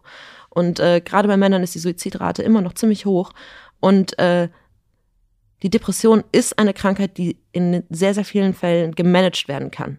Mhm. Und ähm, diese Hoffnung ist nicht mehr da, wenn dir irgendjemand sagt, ich sehe dich in sechs Monaten. Und diese Hoffnung ist das Aller, Allerwichtigste. Und daran kann man sich dann nicht so einfach halten. Antidepressiva brauchen mindestens zwei Wochen, bis sie anschlagen. Ähm, all das muss man wissen und man muss wissen, wie ich da möglichst schnell rankomme und welche für mich stimmen können. Und man braucht einen Arzt, der sich Zeit nehmen kann. Und äh, mein, also es wird einfach noch so, so viel passieren. Und ähm, ich kriege auch so viele Nachrichten von Leuten, irgendwie so, ja, aber ich weiß gar nicht, wo ich anfangen soll und was ich machen soll und äh, wo man in einem eh schon chronisch überförderten Zustand dann auch noch akut überfordert ist, weil das so schwierig ist. Und ich finde es echt komisch, weil eigentlich alle dafür plädieren, wir brauchen mehr Plätze. So, dann stopft das Geld da rein, das wird gebraucht. Und es wird sich am Ende lohnen, weil du hast sonst irgendwie äh, ein Drittel der Gesellschaft, die immer mal wieder raus sind aus allem und äh, nicht nur, dass sie weniger glücklich sind, also auch rein finanziell lohnt sich das nicht besonders, wenn du irgendwie lauter Menschen hast, die in einer Hab-Acht-Stellung sind und äh, auf Reservebatterie laufen. Hast du eine Antwort dafür, woran das liegt? Ich kann es mir nicht erklären. Nee, also ich glaube nicht, dass es per se zu wenig Therapeuten gibt. Vielleicht müsste man den NC für Medizin, vielleicht hängt es damit zusammen, ich weiß es nicht. Ich kann mir, es ist ja eigentlich ein sehr, sehr interessantes Feld und ich kenne viele, die äh, Psychotherapeutinnen oder Psychologen äh, werden wollen. So, ja. Also ich glaube, es gibt schon genug, die irgendwie danach rücken. Und was das Zweite ist, was das äh, letzte Mal war ich in einer privaten Klinik, die selber bezahlt war. Davor war ich in einer nicht privaten Klinik. Der Unterschied ist so obszön. Es ist wirklich obszön. In den normalen Kliniken kannst du wirklich Pech haben. Da kriegst du einfach nur Beruhigungsmittel, hast einmal die Woche Therapie und wirst dir sonst irgendwie selbst überlassen. Und dann in dieser äh, privaten, die ich irgendwie selbst zahlen konnte, aber halt auch nicht lange und danach war ich pleite. Ähm, aber da hat man halt gleich einen Platz bekommen. Ne? Und es war halt so akut, dass ich irgendwas brauchte. Da gibt es dann irgendwie einen Malsaal und ein Fitnesscenter und ist irgendwie draußen und du hast da irgendwie einen richtigen Stundenplan und du siehst dreimal die Woche jemanden und sowas, machst halt wirklich Fortschritte und arbeitest an dir. Es ist wirklich pervers, wie groß der Unterschied ist. Es dürfte es eigentlich nicht sein. Also es, es dürfte nicht so sein, wie es ist. Boah, das ist ja Wahnsinn. Ja, es ist wirklich Wahnsinn. Also da, das. Und du hast dann selbst gezahlt, das heißt, es hat auch keine Kasse und so übernommen. Nee. Und es war richtig teuer. Gut, dass es ein Bestseller geworden ist. Ja, ich ein Drittel von meinem Vorschuss habe ich für die Klapse ausgegeben. Wow. Mhm. Ja, das macht Spaß. Also kaufen Sie dieses Buch. ja. Kaufen Sie unbedingt dieses Buch, damit für alle Fälle. Für alle Fälle. Es ist wirklich, es ist wirklich eine Unverschämtheit. Oder auch hier, ähm, Stucki hat mir auch erzählt, der, der ist ja natürlich Privatpatient und sowas. Ähm, die Unterschiede sind krass. Aber ich glaube, mittlerweile möchte mich auch keine private Krankenversicherung nicht mehr äh, nach, solchen, nach solchen Geschichten. Und es dürfte auch einfach nicht so sein. Die Unterschiede dürften nicht so groß sein. Und es wird Definitiv. einem nicht geholfen, wenn du drei Wochen irgendwo rumhängst und mit Taro ruhig gestellt wirst und einmal die Woche jemanden siehst, der sagt, ah ja, sollen wir die Dosis erhöhen? Ja, okay, machen wir. Ähm, und nach sechs Wochen bist du wieder draußen, wirst nicht in den Alltag übereingeführt, was auch total wichtig ist eigentlich mit Tagesklinik oder sowas oder äh, Nachsorge und sowas. Unglaublich. Wir machen eine klitzekleine Werbeunterbrechung. Mein heutiger Werbepartner ist Hinge. Die Dating-App entwickelt, um gelöscht zu werden, lautet das Motto von Hinge. Die Message dahinter sollte eigentlich klar sein. Hinge möchte euch helfen, euren Herzensmenschen zu finden. Damit euch das gelingt, müsst ihr euch nicht verstellen. Seid einfach ihr selbst und zeigt, was euch ausmacht. Mit den Features zu Dating-Absichten könnt ihr eurem Gegenüber direkt im Profil schon mitteilen, was eure Vorlieben sind und so einen besseren Einblick in eure Erwartungen und Wünsche geben. Und so abwechslungsreich wie eure Persönlichkeit ist, so abwechslungsreich sind auch eure Möglichkeiten, euer Profil zu gestalten. Das könnt ihr mit witzigen Bildunterschriften, spannenden Fragen und Fakten, aber auch mit individuellen Sprachaufnahmen machen. Ladet euch Hinge also direkt runter und startet bald in die Frühlingsgefühle. Einen Link zu Hinge findet ihr natürlich wie immer in meinem Linktree in den Shownotes. Vielen Dank an Hinge für die Unterstützung dieser Folge. Und nun zurück zum Gespräch. Also du hast, ähm, du nimmst Tabletten, hast dir jetzt aber auch vorgenommen, diese Tabletten nicht mehr abzusetzen, egal wie es dir geht? Ja. Äh, ich werde jetzt wieder neu eingestellt. Ich werde wahrscheinlich sogar nochmal in die Klinik gehen. Wieso muss da unterschiedlich, ich kenne mich damit, du merkst, zu mhm. wenig aus. Wieso wird da wieder neu eingestellt? Ähm, weil Antidepressiva manchmal auch nach Jahren aufhören zu wirken. Mhm, okay. Und ähm, bei mir haben sie gar nicht so sehr aufgehört zu wirken, aber ich hatte auf einmal so ein Kieferzucken davon entwickelt. So. Und ich, so würde ich so reden. Ja. Und äh, das geht in meinem Beruf nicht so besonders gut äh, beim Schreiben Sendung geht's. moderiert, beim Schreiben geht's noch. Und das ist äh, super belastend war das. Ähm, und deswegen habe ich die erst aufgehört. Dann ging es mir, ging's mir auch wirklich tats tatsächlich nicht so gut, obwohl ich ähm, eigentlich so viel Grund dafür hätte, dass es mir gut geht. Ja. Und äh, jetzt werde ich mich nochmal einstellen lassen. Hilft nichts. Und was Neues ausprobieren. Es gibt verschiedene Medikamentengruppen. Es gibt Serotonin-Wiederaufnahmehämmer, das sind so die normalen. Und wenn du dann in der Klinik bist, wie wird das dann festgestellt? Wie wird was festgestellt? Also wenn du eingestellt wirst. Also, Ach so, so ja, also äh, es ist leider sehr viel Trial and Error, ähm, weil die so unterschiedlich gut oder schlecht wirken äh, bei Menschen. Und, und, du weißt es immer erst nach zwei Wochen. Am Anfang hat man auch meistens die Antriebssteigerung, mhm. aber man hat noch nicht die stimmungsaufhellende Wirkung. Deswegen ist die Suizidalität bei sehr, sehr schweren Fällen in den zwei, ersten zwei Wochen noch höher. Ähm, Deswegen musst du auch in der Klinik bleiben? Nee, bei mir ist es jetzt gerade nicht so schlimm, aber mhm. äh, ich möchte das jetzt irgendwie unter Aufsicht äh, ausschleichen und ich möchte es vernünftiger machen, nicht darauf warten, dass es äh, richtig, richtig schlimm wird und äh, deswegen mache ich das jetzt so. Ist das jetzt so, weil du diese Erfahrung gemacht hast, die so heftig war? Ja, also, sicherlich. Also ich weiß, was sonst irgendwie auf mich zukommt und sowas und ich ähm, sehe es ja auch bei anderen und ich glaube, es ist äh, einfach so ein bisschen an der Zeit, dass ich das nochmal mache. Und du hast das aber, also du hattest Panikattacken schon mal viel, viel früher, ja, äh, ja. weil du eine LSD-Überdosis genommen hattest, aus Versehen. Genau, ich wusste nicht, was da drin ist. Ich war viel zu jung, 17, ähm, in so einer Orangensaftflasche und äh, da war irgendwie LSD für 13 Leute drin, was mir erst gesagt wurde, als irgendwie die Decke Lava wurde. Ähm, ja. Und ich halt irgendwie total einen Horrortrip hatte. Danach ist halt totale Ego-Zerlegung, die Realität scheint nicht, was sie ist und sowas. Und ich wusste auch nicht, dachte einfach, ich habe einen Herzinfarkt oder ich äh, habe Asthma oder so, ich kriege keine Luft mehr. Ich hatte nie Angst vor irgendwas. Ich war ein sehr, sehr angstfreier Mensch immer. Und äh, es hat sich nicht wie Angst angefühlt, sondern als würde ich sterben so. Ich war dann sehr, sehr erleichtert eigentlich. Das war aber mit Anfang 20, Das ne? war ja, ja, nee, es war noch jünger mit 17. Und aber diese ähm, Episode, die du hattest jetzt ähm, Anfang 2020, war das zum ersten Mal, dass du so eine heftige, dass es dann wirklich Depression war? Nee, versus damals nee, war es eine Panikattacke? Damals waren es Panikattacken, damals ähm, hat sich das bestimmt noch ein bisschen eingeschlichen, weil diese Panikattacken dann sich zu einer generalisierten Angststörung ausgebreitet haben, also Angst vor der Angst. ähm, dann vermeidet man alles, was einem Panik machen könnte. Irgendwie bei mir waren es zum Beispiel öffentliche Verkehrsmittel und sowas. Und dann hatte ich mir gesagt, so, okay, ähm, du hast jetzt, weil mein Leben einfach gar nicht mehr lebenswert war, ich konnte nicht mehr zur Uni und sowas, konnte das Haus eigentlich nicht mehr verlassen. Du hast jetzt irgendwie drei Wochen. Ich war in einer unglücklichen Beziehung, aus der ich raus wollte, aber ich war total ähm, abhängig, konnte nicht allein sein. Hab ich gesagt, ich muss drei Wochen äh, Zeit, das alles zu konfrontieren. Wenn es dann nicht besser ist, dann kannst du irgendwie gehen. Und äh, habe dann äh, mir so ein Ticket gekauft, ein Tagesticket für München. Da war, so, mal, war ich in München, bin so mit der U-Bahn rumgefahren mit einem Eimer, weil ich dachte, wenn ich mich übergebe vor Angst, dann und bin gefahren, bis ich keine Angst mehr hatte. Und dann hatte ich mir für den nächsten Tag, es war ein bisschen ein krasses Programm, ähm, hatte ich mir für den nächsten Tag ein Flugticket gebucht zu einer Freundin nach Bergen. Weil Fliegen hatte ich am allermeisten Angst vor, vor also vor diesem Drinsein, vor der Luft, keine Luft kriegen. Oh Gott, oh Gott, mir wird gleich einfach. Ja, das, es war schon ein ziemlich heftiger Kurs so, aber äh, ich habe gelernt, dass ich dass ich es über, überlebe und ähm, man muss erfahren, dass Panikattacken nicht tödlich sind, selbst wenn man es denkt. Selbst wenn man so sehr hyperventiliert, dass man irgendwann umkippt, dann spätestens dann würde man wieder normal atmen.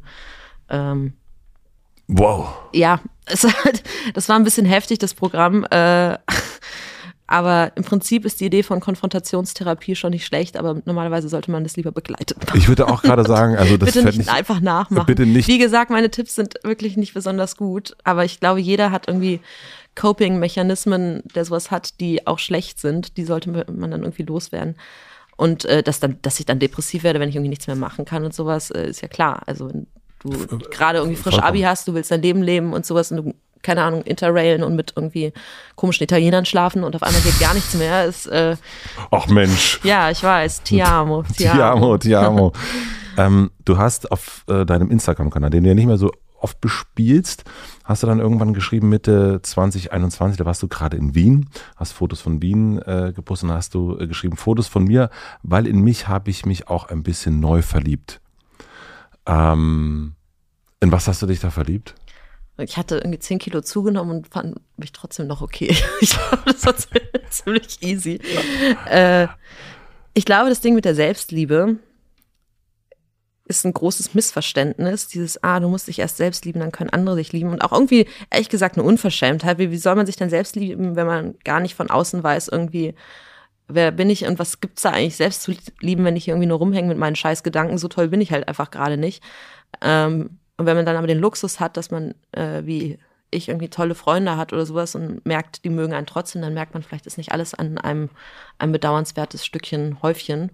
Ähm, ich glaube, mit Selbstliebe, das ist ein sehr hehres Ziel. Selbstakzeptanz vielleicht schon eher. Ähm, zu sagen, ah, ich bin halt so und das geht gerade nicht und das geht gerade doch. So kurz wie in langen Beziehungen, wo man zwischendurch mal wieder jemanden anschaut und denkt so, boah, immer noch krass verknallt in dich, das hat man nicht die ganze Zeit. Aber das darf man ruhig auch sich selbst gegenüber mal kurz empfinden. So, you're aber, very alright. Und hast du denn aber neue Seiten wirklich, also das eine ist natürlich eine schöne Koketterie, zu sagen, ich habe 10 Kilo zugenommen und, äh, und das finde ich jetzt total super. Nee, so fand ich überhaupt nicht super. ja, deswegen meine ich, das ist, das äh, hört sich so, das, das Nee, das fand ich überhaupt nicht super. Ich war, kam mir total fremd in meinem Körper vor. Ähm, aber ich glaube, dass mir das irgendwie nichts ausmacht gerade, nichts groß, sondern die, dass ich irgendwie trotzdem die Welt schön finden kann. Und ich war in Wien und Wien hat geleuchtet und ich war da mit Pola, ich liebe Pola mhm. und mit Ben und ich liebe Ben und ich konnte das irgendwie gerade alles in dem Moment so sehen. Und äh, dann irgendwie fest, festgestellt, also ich habe dann festgestellt, du hast irgendwie selbst für dieses Leben gesorgt, was du gerade lebst, irgendwie hast du das geschafft. So, das war eher so ein Moment vielleicht von von Stolz. Eher von Stolz. Eher von, von Stolz, mh. als so dieses, bis hierhin hast du es geschafft und schau dich mal um. Manchmal ist alles sehr, sehr, sehr schön. Was ich halt auch kann, wie vielleicht viele, die ähm, eher hoch und tief surfen, wie ein Stucki oder wie ich, ist natürlich auch äh, die andere Seite der Medaille. Ich kann Momente extrem schätzen und ich kann irgendwie, ich war in der Türkei, in Istanbul und dann war da so ein Laden und gegessen, es war total lecker und dann auf einmal fing der Besitzer an mit so einer Harmonika und alle haben gesungen und so was und ich habe geheult vor Glück, so, weil es so schön war. Ja. Ähm, also, also äh, nicht alles erlebt, aber ein, alles äh, ja. äh, empfunden. Ja, okay. man, kriegt, ja, man kriegt ein bisschen was ab. Das ist, äh, Im Buch ist es ja auch so ein bisschen so. Voll. Äh, ja, ja. Ähm, und wenn du jetzt, also bei dem Schreiben, da bist du ja zu Hause und, und schreibst oder schreibst auch nicht, ähm, wenn es dir nicht gut geht. Jetzt machst du ja aber sowas wie Street Philosophy. Ähm, da kannst du ja nicht sagen, nee, heute komme ich nicht, äh, heute werde ich den Bademeister nicht interviewen. Ähm, wie gehst du damit um, mit diesen Arten von Fremdverpflichtungen? Sowas wie eine Lesereise ja. abzusagen, okay, das kann man auch einmal machen, aber ähm, wie, wie, geht es mit, mit so einem Format? Ich zwinge mich, so wie wahrscheinlich jede Kindergärtnerin, so wie viele Eltern das eben auch müssen. So. Und ähm, manchmal geht es dann auch, dass man, man sich irgendwie ablenken kann für ein paar Stunden. Also ich meine, diese absoluten Tiefpunkte sind ja auch, muss man ja sagen, vergleichsweise selten. Sie fühlen sich so groß an, weil sie sich, weil sie sich so furchtbar anfühlen, ja. aber sie sind nicht die ganze Zeit. Ähm, ich habe auch schon einmal abgesagt, weil es mir so schlecht ging, ein Dreh, was nicht schön ist, weder für das ganze Team noch für alle anderen, die da mithängen. Das fühlt sich wirklich kacke an. Ähm, aber irgendwie so ah, noch zwei Termine, noch zwei und dann zu Hause, ich muss nur noch, noch das schaffen, nur das schaffen. So hangeln sich ja alle anderen auch durch. Ja. Und ähm, so mache ich das dann halt auch. Hm. Okay, das heißt, da ist es Zusammenreißen und bei dem, wenn es ums Schreiben geht, da kannst du auch ein bisschen mehr loslassen. Was, was ja, beim Schreiben ist halt das Gute, du kannst halt irgendwie ähm, aufhören, wenn es nicht geht. Und äh, ich bin zum Glück halt, vielleicht, äh, vielleicht auch deswegen, weil ich an so vielen Tagen nicht gut arbeiten kann, extrem schnell, wenn ich arbeiten kann, extrem gut, wenn ich arbeiten okay. kann. Ähm, und äh, es regt Ben immer auf, der da mal so ganz stetig, mein Mann ist Drehbuchautor, so stetig vor sich hin tippt und ich nur so auf und ab pace und so, äh, alles schlimm oder gar nichts mache und nur noch eine Folge, noch eine Folge und den ganzen Tag Netflix schauen, dann sage ich, ich hab's und dann tippe ich ganz, ganz schnell, ich tippe dann wirklich so wie so ein Maniac mhm. und äh, dann sitzt der Text. Ja, ähm, ich kenne das von einer, von einer befreundeten Autorin auch so, genau ja, das Gleiche. Ja, geht Ben wahnsinnig auf den Die raucht, ja, bis ja, genau. geht nicht mehr. So, tipp, tipp, tipp. Und dann und fertig. Tipp, tipp, und dann ist es aber durch, so. Ähm, bei dem Schreiben, du hast, als du das Buch abgegeben hast, hast du geschrieben, nie mehr Roman schreiben, ey. Ja, das mache ich jedes Mal, aber das ist wie bei so einer Geburtsamnesie, ne? Meistens sagen nach so einer Geburt, Geburt ist ja auch nicht immer nur schön, nicht nochmal und dann setzt irgendeine Amnesie ein und man denkt sich, oh, eigentlich doch voll süß und sowas und äh, voll schön so ein Buch und dann schreibt man wieder so ein Scheißteil. Also ich werde bestimmt nicht noch eins schreiben und ich werde bestimmt noch eins schreiben. Und schreibst du auch, weil beim Schreiben sieht man ja, was man geschafft hat. Also es ist ja, ja nochmal viel mehr, man hat so eine Seite, man weiß, oh, das habe ich mhm. geschafft. Mhm. Ja, das ist sehr, sehr dankbar. Messbarer Erfolg, der nicht an, an anderen gemessen wird, ist das Beste dran. Aber es ist garantiert nicht therapeutisch. Also es ist therapeutisch, wenn man ein Tagebuch schreibt oder so, aber ich möchte ja mit Ende in Sicht nicht Leute damit langweilen, dass ich äh, im Bett liege und nicht dusche, sondern ich wollte eine Geschichte erzählen. Ich wollte eine spannende Geschichte erzählen, eine lustige Geschichte erzählen, eine, die irgendwie tröstet und vielleicht an manchen Stellen schlau ist und äh, nicht langweilt. Wichtiger als alles. Und das ist ein ganz anderer Arbeitsvorgang. Du musst dir irgendwie Mühe geben. Du musst irgendwie mhm. schauen, wie du was erzählst, wo du Längen drin hast. Ähm, was du für Sachen streichst. Und wenn du vorne behauptet hast, die hat lila Haare und dann steht hinten, sie hat blaue Haare, musst du dich damit irgendwie auseinandersetzen. Also es ist sehr viel Fuckelarbeit und das ist tatsächlich dann einfach Arbeit. Und äh, dann ist man zwar froh, wenn die Seiten da stehen, aber das war es eigentlich auch. Das Schreiben an sich macht mir immer noch keinen Spaß. Ist die Arbeit in dem Buch auch die gewesen, dass es so ähm, trotz der Thematik, trotz Tod, Depressionen, äh, dass es heiter ist? Oder fällt dir das eigentlich leicht? das halt fällt ist? mir eigentlich leicht, weil ich glaube, dass selbst als Überlebensstrategie so ein bisschen mache. Okay. Heiter ist vielleicht ein bisschen zu viel gesagt, aber dieses äh, den Humor finden in irgendwie Dunkelheit, dafür ist Humor ja auch da. Ja. Ist ja nicht, Humor ist ja nicht dafür da, wenn jemand irgendwie hinfällt und das ist eh schon lustig, weil es gibt nichts Lustigeres, als Leute, hinfallen, obviously. Ähm, musst du darüber nicht schreiben, aber in irgendwie was Dunklem, was, wer das ganz, ganz toll kann, Schriftsteller ist David Sedaris. Aha, ja. Ähm, in Nackt zum Beispiel, der hat auch äh, eine Milliarde Macken und wenn er darüber schreibt, wie er irgendwie, ähm, der hat so einen Tick, der muss mal alles ablecken. Ich glaube, als Schulkind. Und dann leckt er mal alles ab. Und dann muss er nochmal zurück, weil er den einen Briefkasten nicht abgeleckt hat. Und das ist unglaublich lustig. Obwohl das natürlich höchst tragisch ist. Äh, dieser Spagat ist auch so ein bisschen der Reiz jetzt gewesen bei dem Buch. Mhm meistens klappt er auch ganz gut. Also ich war, hatte große Angst, dass irgendwie Leute sagen, ah, das du machst hier irgendwie Depression lapidar oder sowas, weil es eben nicht nur ein alles düster Buch ist, aber ähm Nee, ich finde das, also ich finde diese Mischung, also ich hatte so ein bisschen, äh, erst hatte ich etwas so, oh, huf, will ich das jetzt, mhm. will ich das jetzt lesen, Familienurlaub und so weiter und ähm, und dann dachte ich, ja, das, das, das wird schon. Ähm, und es hat sich an keiner Stelle weil wir erst über Benedikt Welz kurz gesprochen mhm. haben, bei Heartland, da habe ich einfach an einer Stelle einfach Rotz und Wasser nur noch mhm. geheult. Ähm, ich glaube, jeder, der es gelesen hat, der kann sich vorstellen, welche Szene das gewesen sein muss. Und bei dem Buch ist es eher eine Spannung, wie es weitergeht, ja. die ganze Zeit. Also genau. Also das, äh, das zieht einen so mit, aber es zieht einen, also nicht runter, also an, an ja. keiner Stelle, muss ich sagen. Also es ist eher so ein, ich will wissen, was jetzt passiert. Also falls es Leute gelesen haben, ich freue mich auch immer über so Leserinnenmeinungen oder Hörerinnen, die es hm. schon gelesen haben. Ähm, schreibt mir auf Insta. Das interessiert mich sehr, Leser. Auch, auch Briefe, Briefe, auch damit, Die, damit die Körbe endlich, Verlag, damit, damit, die, damit die endlich, mal, endlich mal die, die Körbe kommen. Ähm, wenn wir jetzt, wir haben uns ja quasi vor fünf Jahren hier getroffen und äh, jetzt bist du 30. Äh, du hast auch ein Thema mit der 30, glaube ich. Du auch 30. Ich bin auch 30, Dankeschön. Ähm, was glaubst du, wie das jetzt für dich in den nächsten fünf Jahren weitergeht? Gute Frage. Nächste Frage. Nein. ähm, ich möchte ein paar neue Sachen ausprobieren. Ich würde gerne versuchen, das Drehbuch zu schreiben. Ähm, also es wird verfilmt werden. Ja, wird ja. schon verfilmt werden. Irgendwelche, sonst verfilme ich selber mhm. auf Instagram. Sabine Rückert, bitte melden Sabine Sie sich. Rückert, bitte melden. Ne? Ja. Äh, das wäre schon schön. Ich bin gerade so ganz zufrieden mit meinem Status quo. Und das ich, aber irgendwas muss ich mir überlegen. Ich brauche irgendwelche langfristigen Ziele, das sagen Therapeuten auch immer. Äh, erzähle ich ja in den nächsten fünf Jahren, wenn wir uns wiedersehen. Ja, das, ähm, dann würde ich mal langsam zum Ende kommen. Mhm. Ähm, was lernst du gerade, was du noch nicht so gut kannst? Lego bauen. Das ist wirklich wahr. Das war unser Lockdown, Lockdown-Obsession, äh, Lego. Und äh, ich kriege auch ständig neue Lego-Sets von Ben. Und ich bin furchtbar untalentiert. Ich äh, kann wirklich nicht diese Überraschungseier zusammenbasteln und sowas. Und ich dachte, von Lego arbeite ich mich dann hoch zu Ikea. Und irgendwann kann ich vielleicht sogar ein Haus bauen. Wie so ein Bohren oder sowas. Meine Eltern sind ja vor allem, meine Mutter hat ein ganzes, einen ganzen Dachstuhl bei uns gebaut und hat es gestraft mit einer Tochter, die so einen Nagel ein Hammer, was kommt in die Wand, mit was haut man drauf? Ich bin wirklich wie so ein Döfchen aus den 50er Jahren. Aber du hast mir beim letzten Mal erzählt, dass das Haus in Krassau, dass es relativ windschief ist. Ja, das ist der alte Teil. Ach so.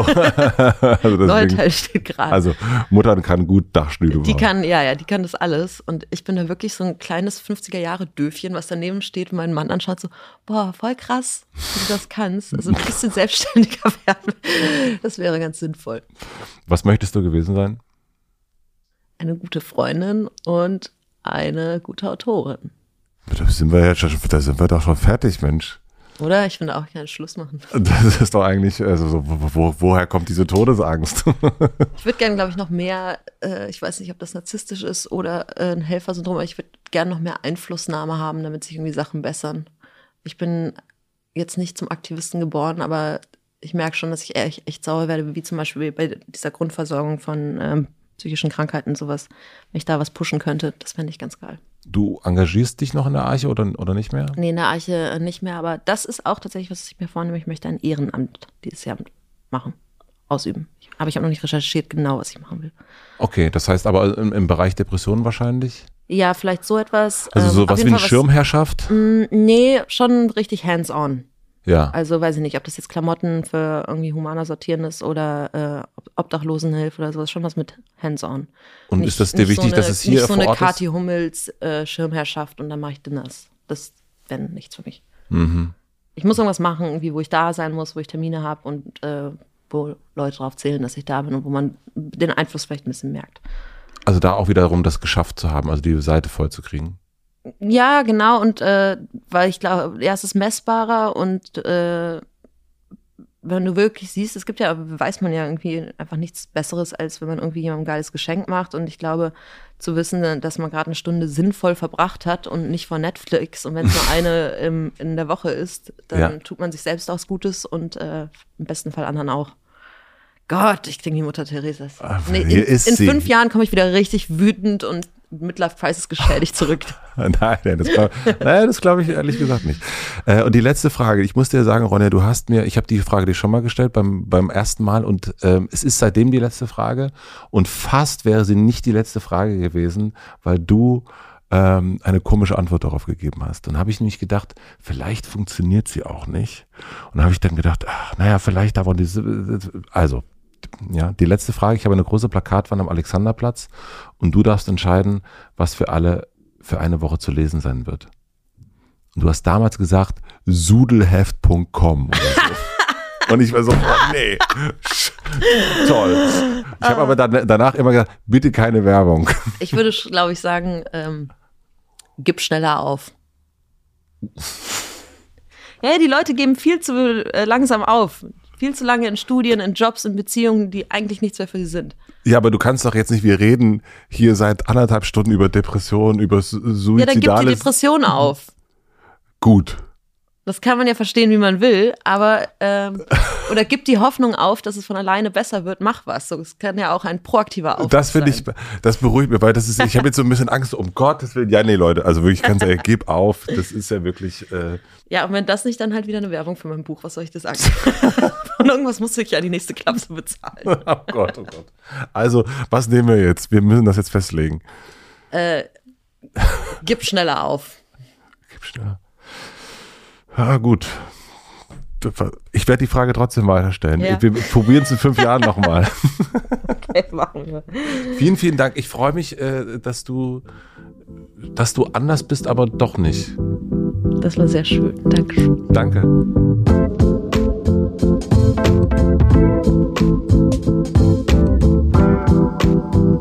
Das war Ronja von Rönne. Vielen, vielen herzlichen Dank fürs Zuhören. Ich hoffe, ihr konntet aus dieser Folge genauso viel mitnehmen wie ich. Ich habe während des Gesprächs gemerkt, dass ich, obwohl ich einige Menschen in meinem Umfeld kenne, die Depressionserfahrung haben und Depression auch haben, doch sehr, sehr wenig darüber weiß. Auch hier im Gespräch habe ich mich immer wieder gefragt, wie viel kann ich überhaupt fragen? Denn es soll ja nicht retraumatisieren und auch auf der anderen Seite nicht sensationsgeil wirken oder sowas. Auf der anderen Seite stimmt es vermutlich, was der YouTube-Kommentar sagte, dass man, wenn man es selbst nicht kennt, wird man es nie richtig verstehen, was eine Depression ist. Ich habe mir auf jeden Fall vorgenommen, mehr zum Thema zu lesen, zu recherchieren, mich da ein bisschen noch mehr zu bilden. Ich glaube, das ist sehr, sehr, sehr wichtig. Ich hoffe, es war für euch aufschlussreich und eben nicht runterziehend. In die Shownotes packe ich euch ein paar Links, zum Beispiel zur Deutschen Depressionshilfe. Auch das Side-Essay, was ich sehr empfehlen kann von Ronja, packe ich da rein. Die Bücher werde ich verlinken, die Sendung Dieb und Deutlich und ein paar andere Sachen. Also schaut gern rein. Auch in den Shownotes stehen natürlich die Namen der Menschen, die mich hier unterstützen. Anni Hofmann, redaktionelle Unterstützung, Maximilian Frisch für den Mix und den Schnitt und Jan Köppen für die Musik und auch die Werbepartner der heutigen Folge stehen da drin. Das sind Telekom, das ist Taxfix, das ist Closed und das ist UBSKM. Und bevor das Hotel heute schließt, gibt es zum Schluss noch eine Podcast-Empfehlung zum direkten Weiterhören. Und die Podcast-Empfehlung kommt von meinem Werbepartner UBSKM. UBSKM ist der unabhängige Beauftragte für Fragen des sexuellen Kindermissbrauchs und ist das Amt der Bundesregierung für das Anliegen von Betroffenen und deren Angehörigen. Statistisch gesehen gibt es in jeder Schulklasse in Deutschland ein bis zwei Kinder, die sexuellen Übergriffen ausgesetzt sind. Eine unglaublich hohe Zahl. Wieso ist das so? Und was muss getan werden, um Kinder besser zu schützen? Darum geht es unter anderem bei 1 bis 2, dem neuen Podcast von UBSKM. Es geht aber auch um die Frage, wo sexuelle Übergriffe überhaupt anfangen. Was ist eigentlich Catcalling und wieso ist das nicht schon längst strafbar? Wie verstörend ist die Fahndung nach sogenannter Kinderpornografie? Und woher nimmt eine Frau, die in ihrer Kindheit missbraucht wurde, heute den Mut, bei Miss Germany anzutreten? Diese und andere Fragen klärt die Moderatorin Nadja Kaluli mit ihren Gästinnen. Das sind Kinderschutzexpertinnen, FahnderInnen, JournalistInnen, Betroffene oder Erziehungsprofis. Bei 1 bis 2 gibt es Einblicke in eine Welt, die den meisten vermutlich fremd ist. Jeden Freitag gibt es eine neue Folge 1 bis 2, überall da, wo es Podcast gibt. Den Link findet ihr wie immer auch in den Shownotes. Vielen herzlichen Dank an meinen Werbepartner UBSKM 1 bis 2. Und jetzt wünsche ich euch noch einen schönen Tag, eine gute Nacht. Wir hören uns hier wieder nächste Woche Mittwoch.